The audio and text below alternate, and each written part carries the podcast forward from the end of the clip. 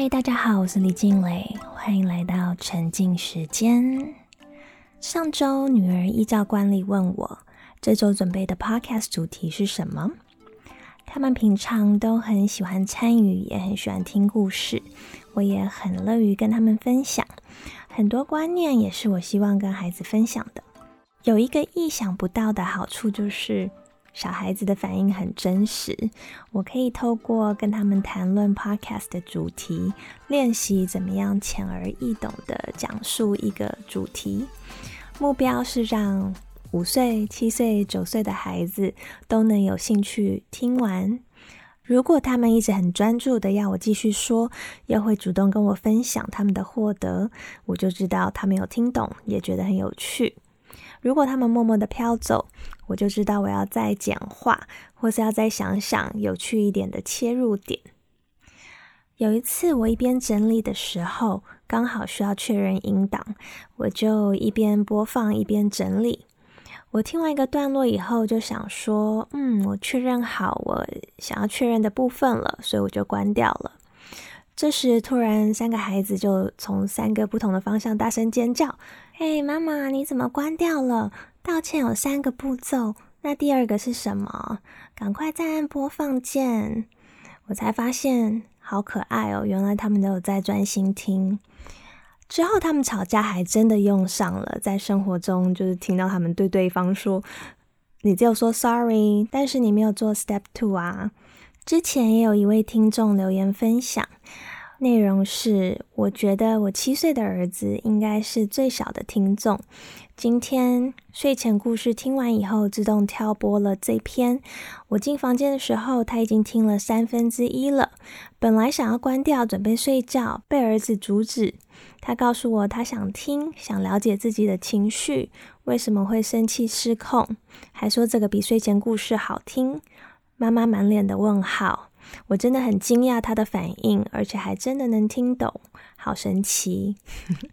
谢谢我的小听众，好感动。我就在想，如果我们的下一代能在这么小的时候就能理解这些我们大人活了大半辈子都还没有弄懂的事情，未来是不是会无可限量呢？有时候我就会因为这样想，就会想要录制小朋友版本的冲动。Anyway，回到今天的主题，所以女儿就是依照惯例问我这周准备 Podcast 的主题是什么。当时我是以一个月前的一个时事，就是美国的经济学家 Claudia Golden 高尔丁，她成为史上第一个获得经济学诺贝尔奖的女性，来发展我的主题。当时女儿问我的时候，我就迟疑了一下。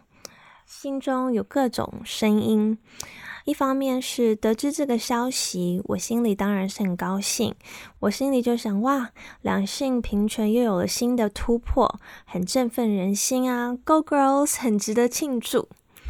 但是，一方面又觉得有点怎么说，就是好像看着我的女儿要讲出这件事情，我突然间心里就觉得好像有一点羞愧，有一点遗憾。细想以后，觉得有点难以接受，就是要对一个小女孩讲出现在已经二零二三年，女性努力了这么久，但是在过去五十五年来，从来没有一位女性独自获颁过这个奖项。过去五十五次的比赛都是男性比较优秀。历史上虽然曾经有过两位女性得过这个奖项，但是他们是跟他们的男性搭档一起共同获得这个诺贝尔奖。这次是女性第一次的独得。我心里在琢磨的是，我们所强调的胜利，所谓欢天喜地的一个进步，历史上百年来第一次的女总统、女总理。但其实大多数国家从未有过女性最高领导，是不是？其实这样的讯息，其实也是反而在和原本对于两性不平等还没有太大意识的小小孩，去强调、去灌输两性的差异，还有就是女性想要获得成功或是成为领导，只有微乎其微的几率这样子的思维。女性不比男性的思维，是不是其实也是反而在原本对于两性不平等还没有太大感受、没有太大意识的孩子，去强调、去灌输两性的差距，这样会不会反而让他们觉得女性想要获得成功或是成为领导，其实几率是微乎其微的，所以他们也许就不会去想，也不会往那个方向走。反而会不会有根深蒂固的女性不比男性的这样的一个思维？其实对于现今能有任何的一点进步，任何一次突破，当然都比没有好。但是我还是不免会觉得，这样进步的速度实在是太慢太慢了。根据联合国的预估，依照现在往后退的这个速度，两性要真正达到平权，还要再经过三百年。所以，我们需要一起努力，大幅加快这个速度，也需要男性加入，才有两性平权的可能。两性平权这个议题，确实会让人有一点却步。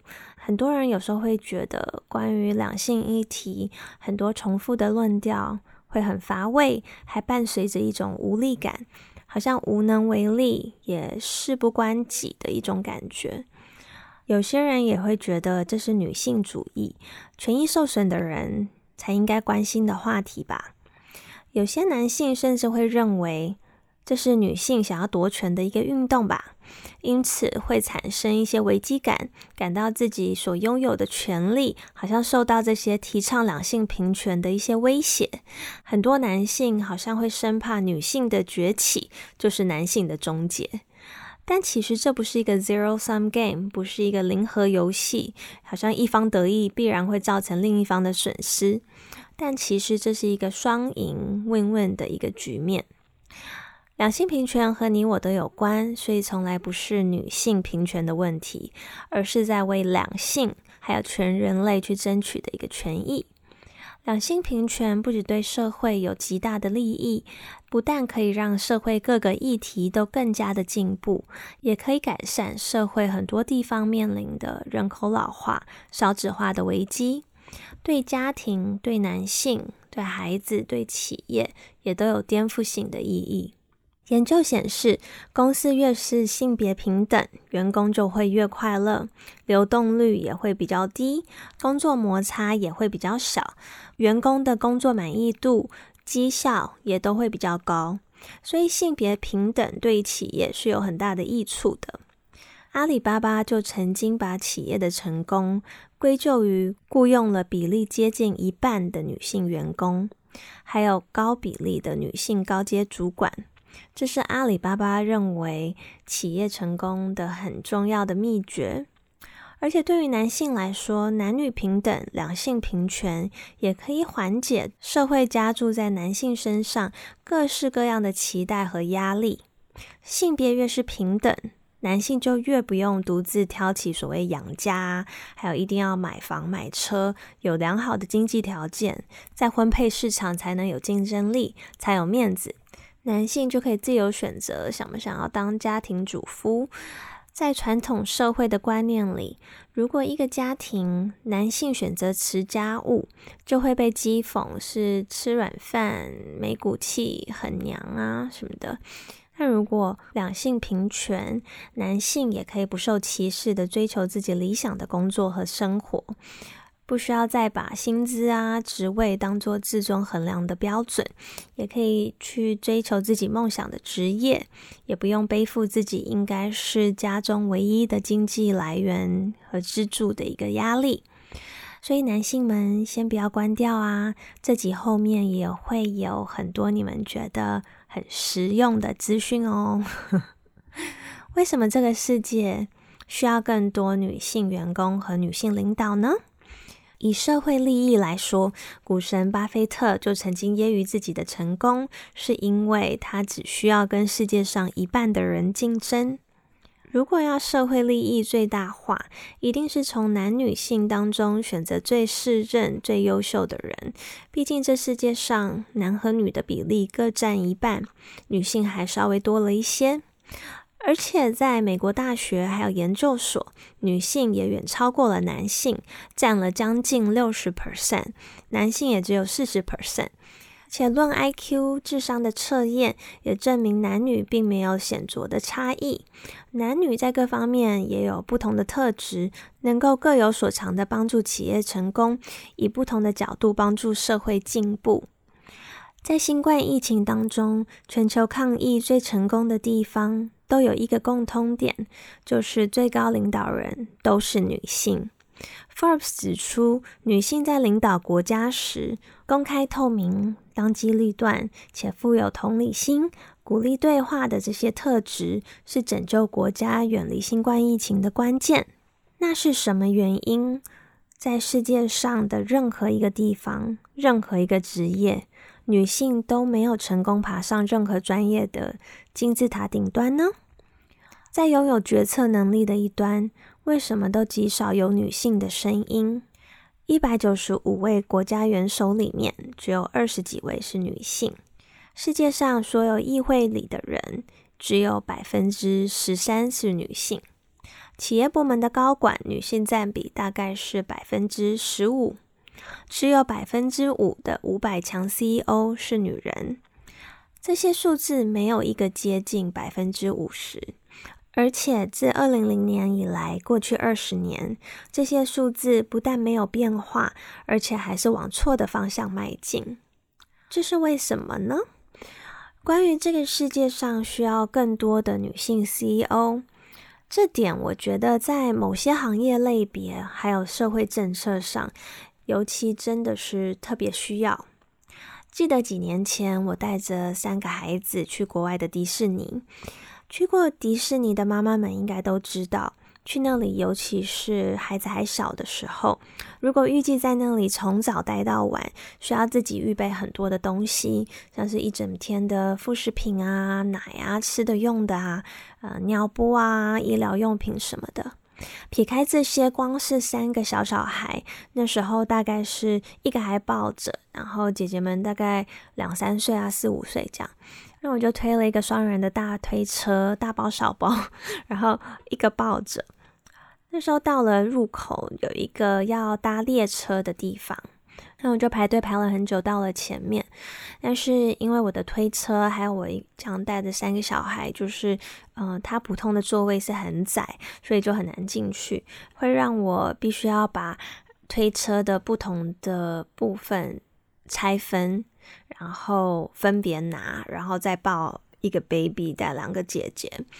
那那时候我就看到前面有一整个大车厢，那就是一个嗯 special assistance，就是那种特殊使用，然后好像有一个嗯残障的一个行动不便啊，残障的一个标识。那我就问了那个迪士尼的员工，他是一位男性，然后我就说哦。因为我带很多孩子，然后我东西有很多，这样子如果要想办法挤上那个小的位子，可能对大家来说都是不安全，而且花很多时间。然后我就说，现在其实也没有人，那我可不可以坐那个需要协助的位子？他就很冷漠的看着我说：“Nope，不可以。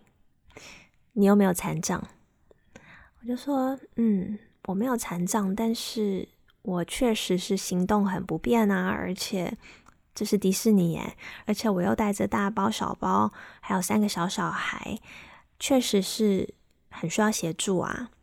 而且现在也没有任何其他人要使用那个空间。然后我就说：“那你可以问问看你的主管吗？”结果他就去叫了他的主管，另外一位男性从办公室里走出来。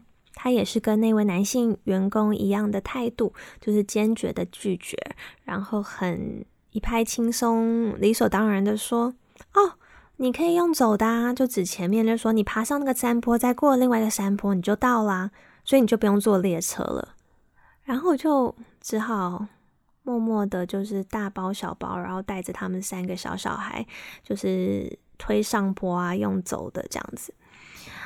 就是在那个瞬间，我心里的 OS 就是：嗯，这个世界上需要更多的女性的 CEO。我心想，如果迪士尼的 CEO 是女性，一定不会有这么不便利妈妈的规定。在迪士尼开创了九十八年以后，终于才有了第一位女性的主席。很难想象啊，毕竟主要客群都是妈妈和小孩。还有一位女性的高管，她是前脸书的营运长 Sheryl Sandberg。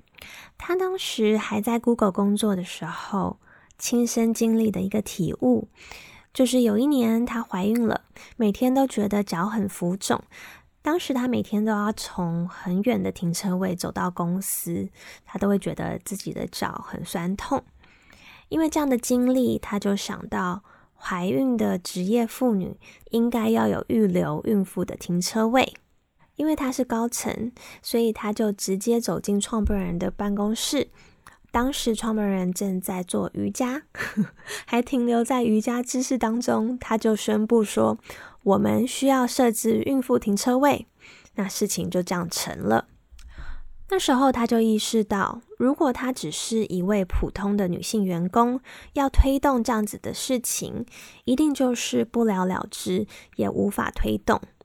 这时候，他就意识到，有女性在高阶职位上是多么重要的事情，可以真正有助于帮助企业和社会有更有效率的在两性平权的议题上面进步。所以，为什么女性要在高阶职位上？崭露头角这么困难呢？有一些内在的心理的，也有一些外在的因素，值得我们去思考。节目刚开始，我有提到 Claudia Golden 高尔丁，她获得了今年的诺贝尔经济学奖。高尔丁除了是第一位获得诺贝尔经济学奖的女性，也是首位获得哈佛经济系终身职的女教授。诺贝尔经济学奖的委员会评论他获奖的理由是，他提供了女性在劳动市场上历史和当代角色之新颖且令人惊讶的见解，增进了我们对女性劳动市场成果的理解。高尔丁他在这次的研究上，把自己定位成一个学术界的侦探。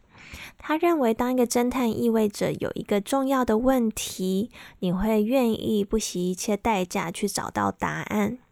所以，他不辞辛劳的研究了过去两百多年的数据。看了这些数据以后，他发现，大学或是研究所毕业以后的那几年，其实男女薪资的差距还是很微小的。但毕业后的十年开始，男女薪资就有极大的差距。这个分水岭就是结婚生育。高尔丁的研究发现，女性结婚生育是造成男女薪资差距的主因。因此，高尔丁认为，只有伴侣关系公平了，薪资才可能平等。现代的职业妇女除了上班，女性遇到的困境是：以数据来说，如果一位女性和一位男性都是全职工作，而家中有一个孩子，女性的家务劳动量比男性多了两三倍。这意味着，职场女性除了全职工作，是需要兼顾两到三份工作量的，而男性只需要专注于一份工作就好。高尔丁发现，女性受到婚姻和家庭责任的限制，是导致男女薪资差异很大的主因。尤其是 greedy work 贪份工作的企业文化，像是固定长时间的工作模式、加班啊、随传随到这些不成文的潜规则，也都会削弱职业女性的竞争力。说到这里，不免会觉得有些无奈，有一点无力感。但是其实我们是有失力点的，这样的状况需要每一个人一起努力，才有可能看到转变。操持家务、照顾父母、公婆、教养孩子，在传统观念里都是女性的责任。但是时代的变迁，女性已经不是物品，也不是附属品，或是生养孩子的工具。现代女性普遍受过高等教育，有理想、有抱负，也有赚钱的能力，也有和男性同等能够贡献社会的能力。传统的观念，还有传统观念里的家庭角色分配，是阻碍现代家庭健康发展的重要因素。现代女性如果要生养孩子，基本上只有两种选择：一是兼顾两三份工作量，正职还有家务；二是回归家庭，做全职家庭主妇。这两种选择，第一种选择，任何人需要做等同于两三份工作，都会无法负荷工作和生活品质啊。情绪啊，各方面一定都会受到影响，在心理方面也会意难平。所以解决的方案，无论是诺贝尔奖得主高尔丁，或是现代女性中很优秀的女性领导 Sheryl Sandberg，他们的建议都是：我们社会和家庭需要的是平起平坐的伴侣关系。只有家庭关系平衡了，家庭才可能真正的和谐，女性也才能在职场上走向同心同酬，金字塔的顶端也才会有女性的存在，少子化的问题也才能够解决。而且心理学家和社会学家研究显示，伴侣分摊家庭事务的家庭，离婚率是减半的。关系越平等，伴侣就越快乐。婚姻就越稳固，家庭成员都会更快乐、更健康，而且分摊家务会让夫妻有更频繁的房事。所以，想要夫妻关系协调，就不要再想着买礼物啊、送花了，帮忙洗个碗更实际也更有效。今天是不是所有丈夫都要赶回家拖地洗碗了呢？但其实光是帮忙这个用词，就是帮忙洗个碗。本身就是带有歧视，就是有隐喻，家务原本应该是女性负责的工作，男性的任何的分摊只是帮忙做女性的工作。所以，其实我们能做的，就是在日常生活当中去更新我们传统的观念、大致观念、小智用语。如果我们可以更有意识，我们就能够更快的实现两性平权。我们可以更有意识的自我检视，有哪些观念是不合时宜的传统观念。其实有很多在父权社会的习俗，都是造就两性不平权的基础。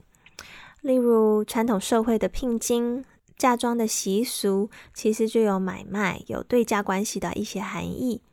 还有父权社会的冠夫性、重复性的传统，也是造就两性关系还有家庭地位和角色从根本上就不平等的原因之一。其实我以前也曾经冠过夫姓，当时年纪小，也没有想太多，单纯就是觉得，既然合为一家人。冠夫姓也是可以接受的，跟孩子也都是一样的姓，也是挺好的。那关于姓氏，我也觉得很有趣。除非有什么特殊的状况，或是生长在母系社会，冠夫姓、重复姓传宗接代，好像是天经地义、理所当然的事情。但我有两个女儿，有一次女儿们问我，孩子是女性生的。女性才是经历怀孕、生产之痛的人，也花很多时间养育孩子。但是为什么孩子的姓氏一般都只是重复姓呢？为什么不从母姓，或是至少应该要有双姓，有父姓也有母姓吧？我们的下一代、新时代的女性阅读了很多有关两性平权的一些故事、一些改革，包括除了性别的改革，还有种族的改革啊等等，也从历史学习到我们的社会怎么样一步一步走向平权，向人人生而平等的路去迈进。所以，很多现代的孩子在小的时候已经开始会思考重复性的传统，以父为尊的一个思维，是不是两性不平等的象征？是不是其实对女性很不公平？现在时代进步了，国外其实有很多 hyphen，就是从父母双姓氏的选择，也有家庭如果有第二个孩子，会选择一个孩子跟从母姓，一个孩子跟从父姓。传统观念的变迁，其实也逐渐反映在各地的法律上。在美国和台湾，都是二零零七年通过了法令的修改，子女姓氏不再强制的重复姓，可以改由双方自行约定。如果无法决定，还可以到户政事务所抽签决定。这被视为两性平权重要的里程碑。也有很多地方原本就是规定。人民可以自由选择自己的子女要从父姓或是母姓。但是，虽然法令上有这样的自由，真正反映在传统观念的转变，还有实际的选择上，还有一段很长的路要走。但其实很少人去思考这个问题。两性平权是需要某种程度的去更新传统，像是嫁妆啊、姓氏啊、一些男尊女卑的习俗，才能根本的改变两性平权的意识。刚说到女性想要生养孩子，只有两个选择：一就是兼顾家务还有工作；二是当全职家庭主妇。但是家庭主妇这个选项，其实就是一场全凭信心的赌局。家庭主妇这个职业风险很高，唯一有的筹码赌的是对方的良心。首先，权力不对等，就很难保有自尊。伸手要钱的和给钱的人。很难会没有家庭地位高低之分，尤其是在观念上没有平起平坐的分工合作。两性平权意识的家庭，如果是两个人各司其职，选择贡献家庭、付出劳务的人，也应当有相应的报酬，也应该要得到相应的尊重，也应该在走向财务自由的路上。但现实往往不是这样。家庭主妇即使没花什么钱，只要花了钱就会充满罪恶感，更不敢想去孝敬父母，连买个生日礼物给老公都会觉得是用他的钱买的，怪不好意思的。活在传统的社会，女性渐渐忘记自己的权益，还有劳动的价值。有一部剧叫做《我们的婚姻》，是在讲述一位高材生。婚后为了家庭放弃事业发展，成为全职妈妈的故事。有一次，女主为了能够孝敬父母，希望能够让父母出国旅游，居然需要用尽心计，先买了机票，然后再假装自己因为不小心受伤了，所以临时不能陪孩子出国，所以才会要出让机票，让父母去陪着孩子去。这反映了家庭主妇。如果想要花任何钱在娘家人身上，都是天方夜谭。其实不要说出国，光是父母平常的生活用度，过年过节啊，生病看医生，无论男女，谁的心中没有一个回馈父母、长大以后孝敬父母的小梦想？还有很多人是现实中有养育父母的责任，还有压力，尤其是一胎政策下的独生女。但是对于家庭主妇来说，真的就是一个困境。自己每天忙进忙出，从早忙到晚，比谁都还早起床，比谁都还晚睡。但是就必须接受自己永远不会有收入积蓄的事实。这其实对女性是非常不公平的。很多男性认为，所有的功劳、所有的获得、所有的荣耀，都理所应当是他一个人在外努力打拼而换来的。所以婚后虽然是两人一起努力为家庭付出，但婚后的收入也理所应当属于男性的，不需要和太太分。如果先生不愿意给太太，是理所当然；如果愿意分一点给你用，那是恩典。但其实家庭主妇付出劳务，理应获得相应的报酬和尊重，不应该是要去要、去乞讨或是被施舍。谈及钱，也不应该被羞辱啊，被质疑。两个人合作经营家庭，像是一起经营一家企业一样，两个合伙人以对等的关系一起开公司。有些人如果不出钱，就算是劳务出资；有钱的出钱，或是两个都是劳务出资。但是两个人都应该要有百分之五十的股份。你会选择的合伙人一定也有他存在的价值，所以坐在一条船上，其实就应该是两个人各司其职的努力，让这家公司利益最大化，然后共享。不可能是两个人努力，却是一个人理应独享所有的权益跟利益。两性的权利不对等，会慢慢侵蚀两个人之间的关系。拥有绝对权力的人，也很难不被这样的权力诱惑。当一整个群体都有共同的传统意识的时候，拥有权力的人也不会觉得自己的行为有什么问题，甚至在言语当中时常会有意识无意识的语带一些羞辱啊，或是轻视，甚至可能会利用金钱、生计当做筹码来控制、压榨女性。当全职妈妈，就算是被不平等的对待，有时候连最基本的尊严都是奢望的。就算丈夫家暴了、出轨了，家庭主妇也只能够忍气吞声，生怕自己一闹什么都没了，没地方住，吃穿用度一时也会遇到困难，连请个律师的钱都没有。很多妇女面临这样的一个困境。家庭主妇的权益应该被法律保障，也应该被重视。计算一下家庭主妇的薪资：家里 CEO、家管、助理、打扫阿姨、厨师、会计、司机、家庭教师、全天保姆，有些还需要陪着丈夫一起公关啊、应酬啊、开拓人脉啊，还有一些活动策划等等。计算一下，再加上一个高材生放弃工作还有职涯的机会成本，就是家庭主妇理所应当获得的薪资。还要再加上奖金。依照美国薪资网每年更新的调查一万五千名妈妈的研究，这项研究统计各种家庭事务所花的时间，再以该职务平均的薪资，将家务工时除以薪水，换算出家庭主妇的年薪，还有需要肩负家务的职场妇女的年薪。结果显示，美国家庭主妇。年薪平均约九万美元，最高高达十四万美元。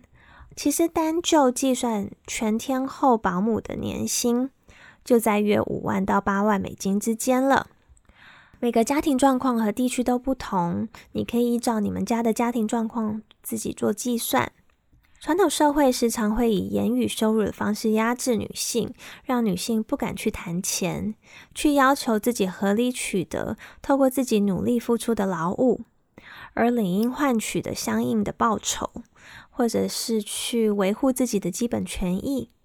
因为只要稍微触及这个话题，你就是现实的拜金女，你就不是真心的，你就是一个贪图钱财、处心积虑、很厉害的一个女生。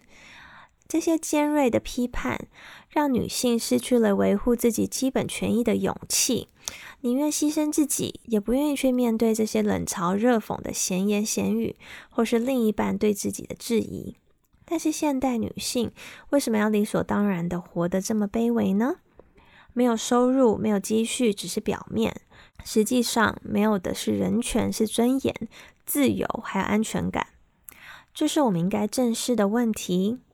没有收入，没有积蓄，要怎么有尊严的活着？没有支配金钱的权利，需要看人脸色用钱的生存关系就是不对等。但是其实关系不对等，牺牲的是家庭关系。家庭不能真正的和睦快乐，牺牲的不只是女性，也是男性，还有我们的下一代。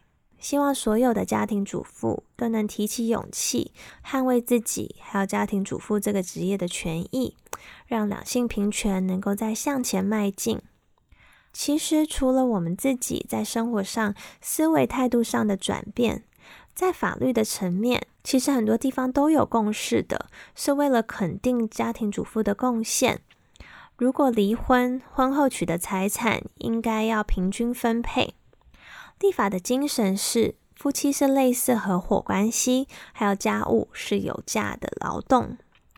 但既然有这样的认知，是不是在婚姻存续时就应该平均分配了，而不是等到钱都不知道去哪里了，可能花掉了，可能转移了？身为平等的合作伙伴，不应该需要等到公司破产了、清算了，才有分配所得的资格。很多地方的妇女团体也在提议家庭主妇有己的知薪制度。如果能通过一些法令，把家庭主妇列为职业，跟其他职业一样享有相同的权益，就会让更多的妇女愿意回归家庭生养孩子、生产报国。其实，家庭主妇妇女的“妇”本身就是两性平权的阻碍，可能我们也需要适时的去思考、去更新。这样子带有性别歧视的一些称谓，可能可以改成家庭总管之类的，就是比较中性的用词。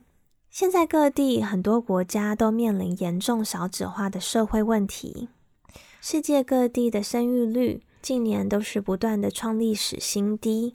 但一昧的就是要求妇女要回家生孩子来解救国家，不会有效的改善少子化的问题。想办法解决女性面临的困境，才能实际的真正解决少子化的问题。现代女性很多都不想生孩子，也不敢生孩子，因为实在担心自己的前程还有生计。职场对职业妇女太不友善，谈份工作的文化也让职业妇女只要生了孩子，就会在职场上失去竞争力，必须被迫选择可以允许他们弹性工作的职位。女性在职场上面也面临和男性同工不同酬的一个状况。五十三年前的一九七零年，女性和男性同等的教育还有职位。获得的薪资是男性每赚一块，女性赚五十九毛。过了四十年，到了二零一零年，男性每赚一块，女性赚七十七毛。有个学者就开玩笑说：“哇，四十年了，总共才增长了十八毛，连一盒蛋都翻十倍了。”所以，现代女性面对升迁还有同工不同酬的困境。要解决，还是要靠社会还有各地政府的力量。世界上男女最平等的地方就是北欧。根据世界经济论坛的排名，男女最平等的国家，北欧就包办前五名，厉害吧？分别是冰岛、芬兰、挪威、瑞典，还有丹麦。另外值得一提的是，北欧这五个国家，其中四国就是由女性领导。自二零一八年起，冰岛就成为全世界第一个立法强制规定男女同工同酬的国家。如果雇主没有事先主动对男女不平等薪酬采取措施，冰岛就会列为刑事犯罪处理。其实，对于我们最大的不同，就是虽然很多其他国家也都是有类似啊不得性别歧视啊等等的一些规范。但是举证的责任在于员工，通常这样的案件一打就是好几年。那其实这个当中，底层的员工怎么可能有这样的钱跟这样的时间精力去对抗大企业？但是冰岛是要求企业要预先采取措施，还有一些国家在讨论的应应方案是薪资透明化，就是让男生女生都看到这个职位应该有的薪资。呃，来杜绝这个薪资的差异。女性要在各行各业，还有政府单位打破玻璃天花板，是社会进步的前提。北欧在世界上是两性平权实施最确实的地方，无论是法律上、制度规章或是人权，因为男女共治，所以都得以落实。但其实北欧也曾经发生过少子化的危机。但是经过政府政策的调整，全力支持女性就业，还有对于职业女性的生育啊，还有育儿的需求给予全力的支持，这样的做法成功的降低他们人口的压力，而且反而还迎来一个小婴儿潮。当地人会愿意多生，主要是因为妇女获得政府的大力支持，还有政策上的改变，让妇女更愿意去选择当一个全职家庭主妇。例如像是生育补助啊，工时缩短，每天九点上班，大部分的人可以下午三点半、四点就下班接孩子，一周加班也规定不能超过十小时啊，等等，这些福利都能够有效的帮很多妇女解决这样子的困境。回到刚刚的问题，为什么女性的领导在各行各业都这么少？除了外在的因素，也有很多内在的因素值得我们去探讨。女性如果能够成功跨越这些内在的关卡，我们就更有机会能够打破玻璃天花板。这些关卡像是很多女性都缺乏自信，常常会怀疑自己的工作能力。无论有多少客观的证据能够证明我们其实是有能力的，很多女性往往看到这些客观的事实，像是自己晋升为高管、有好的绩效、得了奖，但是都还是不会相信自己成功是因为自己很有能力。女性会比较倾向于把成就归咎于外在的因素，像是我会得奖，我会有所成就，是因为我运气好，还是我得到了他人的帮助？而男性就更倾向于把自己的成功归咎于自己内在的因素。很多成功女性在成就被认可或是赞美的时候，反而会觉得有点心虚，会自我怀疑，觉得自己根本配不上这些获得，感觉自己就是一个骗子。这在心理学上叫做 imposter syndrome，冒名顶替症候群。Imposter syndrome 虽然男女都有，但是好发于女性。女性会经历比较强烈的症状，也比较会被这样的症状限制自己的发展。多项研究显示，女性会习惯性低估自己的能力，相反的，男性会习惯性高估自己的能力。例如，有一个研究，请在医院实习的医生，女性和男性分别自我评估自己的能力、自己的表现。那女性呢，就给了自己比较低的分数，而男性就给了自己比较高的分数。但事实上，这些女性实习医生实际上得到的分数是比男性还要高。另外，有一项一千个哈佛法学院学生的研究，女性都给了自己相较于真正实力更低的分数，而且。这个分数如果有男性在前面的时候，他们为自己打分数，或是有别人在的时候，这个分数还会更低。另外，当女性如果被批评的时候，女性的自尊心还有自信心，相比男性会更大幅的降低。刚有提到跟 Mark Zuckerberg 一起打造脸书的 Sheryl Sandberg，她是在现代女性当中，我认为是一个值得尊敬的科技业女权斗士。她去年辞去了 Meta 营运长的职务，现在就是专心推动两性平权的发展。她写了一本书，叫做《Lean In》，挺身而出，也创立了同名的非营利组织，提供职业妇女资源，还有提倡两性平权。他在《Lean In》书籍里面分享了很多有趣的故事。像是他在哈佛大学求学的时期，他跟他的一个女性室友凯莉，还有他自己的弟弟，就是小他两岁的一个弟弟，叫做 David。他们三个呢，就一起选修了一堂课。他的女性室友凯莉对于他们选修的文学科目非常有研究，她原本就是主修文学，也非常认真的上课，每一堂课都有出席，十本课堂的指定阅读书都有完成阅读原文的版本。而 Sheryl 自己也是几乎每堂课都有去，然后也读完指定的十本书籍的英文版。他的弟弟呢，只去了两堂课，读了一本书。考试前一晚去找他们两个补习，恶补一下。那他们三个隔天就一起去考试，考了三个小时，出来以后就互相分享自己考的怎么样。Sheryl 就先很沮丧的分享自己没有写好的地方，凯莉也是很担心自己好像没有把一些该讲的概念完整的说明。他们转头问弟弟考的怎么样，弟弟一脸自信的说：“我一定就是考。” A 呀，结果确实，他们三个其实都拿了 A。但是 Sheryl 跟凯莉身为女性，习惯性了低估自己的能力。针对女性缺乏自信心的困境，Sheryl 分享自己一个觉得很有用的 tip，就是 Fake it till you feel it，就是假装很多时候会改变你的感受。像是有一次他很生气，但是他就刚好在一个公开场合，所以他还是假装没事，假装很开心。结果那晚结束以后，他还真的就开心了。研究也证实，当人假装做出有权势的肢体动作的时候，只要坚持两分钟，就会有效的提升雄性激素荷尔蒙。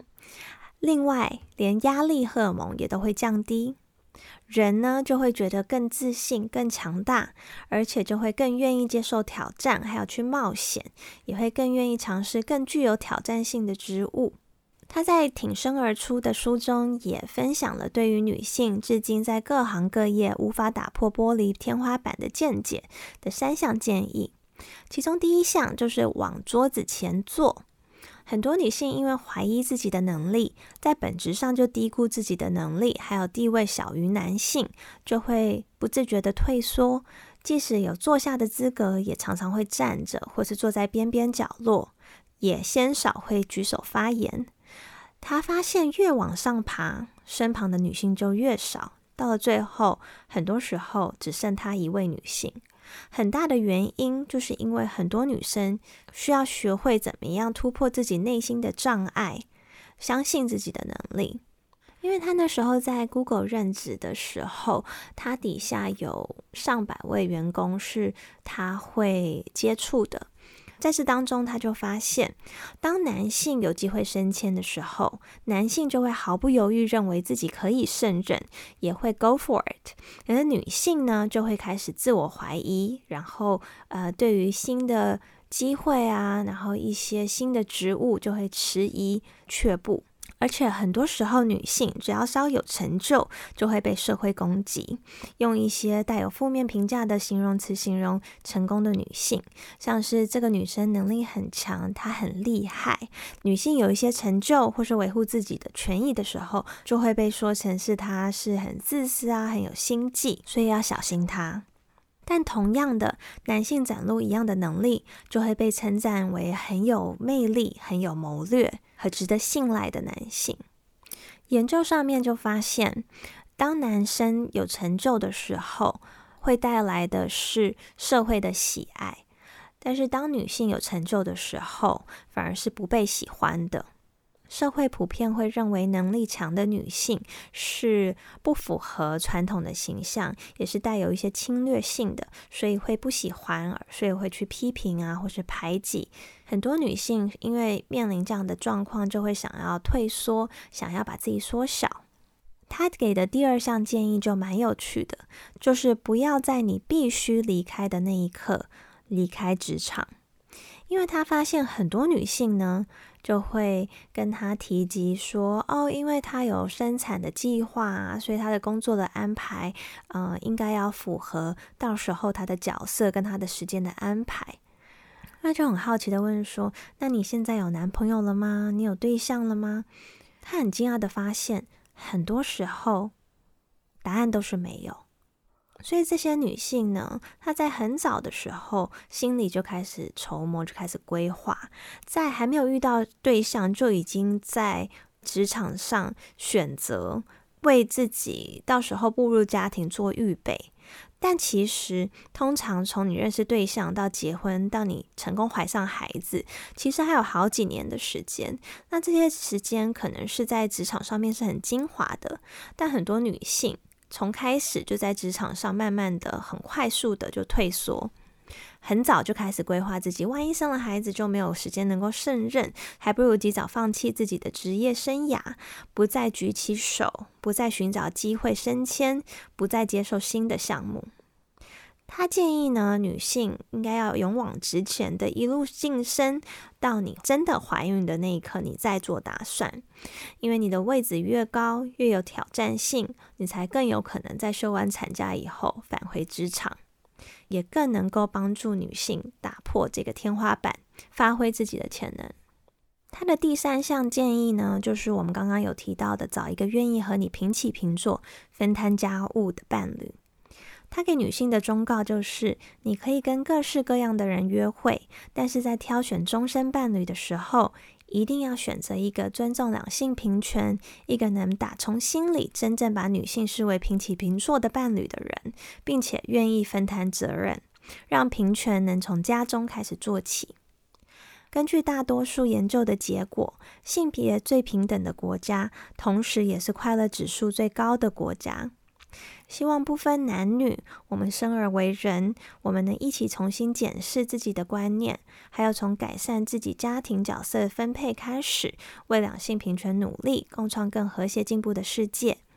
今天想要跟大家分享的一句话是：性别平等不是女性的问题，是无论男女都应该关心的人权问题。谢谢你今天的收听。如果你喜欢今天的节目，请记得帮我按下订阅，分享给更多朋友，跟我分享你的获得。沉浸时间，我们下周三再见。